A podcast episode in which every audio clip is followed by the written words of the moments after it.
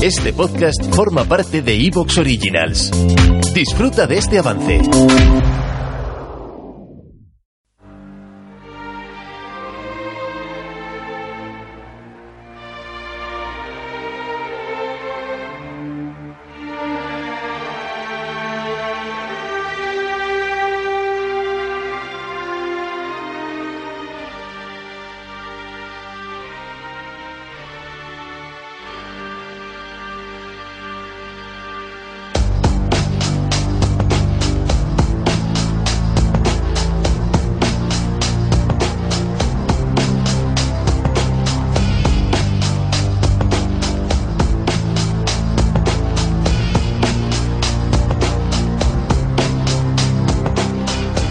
Amigas y amigos oyentes de Colectivo Burbuja. Os doy la bienvenida a un nuevo programa de Economía Directa. Hoy tenemos con nosotros a Juan Carlos Bermejo. Buenos días, Juan Carlos. Hola, muy buenos días. Hoy, Juan Carlos, vamos a hacer un repaso de cómo va la economía a nivel nacional e internacional, en esta- con todos los datos, a la avalancha de datos que sale a los primeros días de cada mes, especialmente septiembre es muy interesante porque agosto es un mes con bastante sequía de estadísticas. Vamos a dar un repaso de cómo están los diferentes países del mundo, los más importantes. Vamos a hablar de cómo va la inflación. Vamos a hablar de cómo va la economía española, que es lo que más nos interesa. En los últimos datos de cómo van los servicios, cómo va la industria, el empleo, que es muy interesante. Después hablaremos de, de cómo está, de cómo está la recaudación tributaria.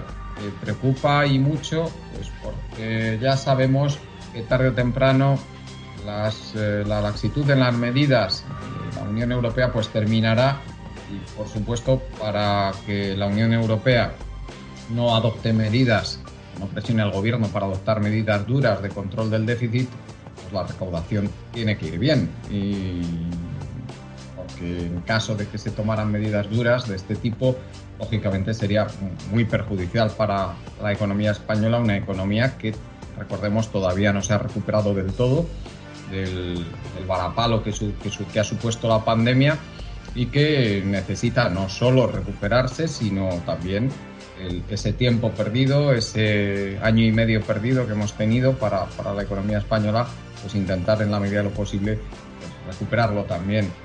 Eh, vamos a hablar eh, a, a continuación de energía, hablaremos de cómo va el mercado del petróleo, pre- preocupa y mucho, el, petróleo, las materias primas en general, preocupan, preocupan mucho por la subida tan, tan importante que han tenido durante los últimos meses.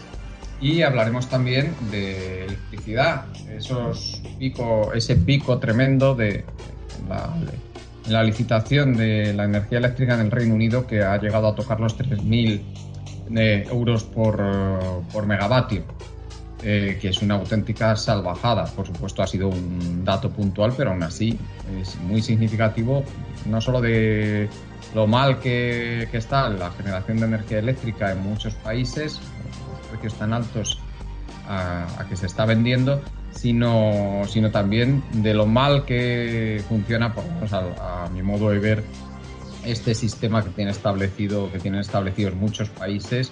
La Unión Europea tiene un sistema muy similar al del Reino Unido, es un sistema marginalista de fijación de precios. Bueno, eh, empezamos con el tema de los indicadores. Juan Carlos, si te parece, doy un, un pequeño repaso de cómo van las cosas. Vamos, vamos a empezar cómo, cómo van los PMIs de los, de los principales países. Eh, el PMI de España, el compuesto de agosto, que es el último dato que tenemos, pues va francamente bien, no está en, no está en tope. Recordemos que el PMI es eh, uno de los principales indicadores adelantados de, actividad económica y lo tenemos en, en unos niveles altísimos. Eh, durante toda la recuperación económica que se inició en 2014 y hasta el 2019, pues estaba rondando en los 52, entre 52 y 57 y 57. Este es un el- y ahora lo tenemos nada menos que en 60,6. lo venimos manteniendo muy alto desde el mes de mayo, que ya estaba en 59, llegamos a alcanzar el top en 62 en el mes de junio, pero se sigue manteniendo muy alto. Esto es indicativo de que la economía española está funcionando a, una velocidad muy alta, está creciendo muy deprisa para lo que estamos acostumbrados en España en los últimos años.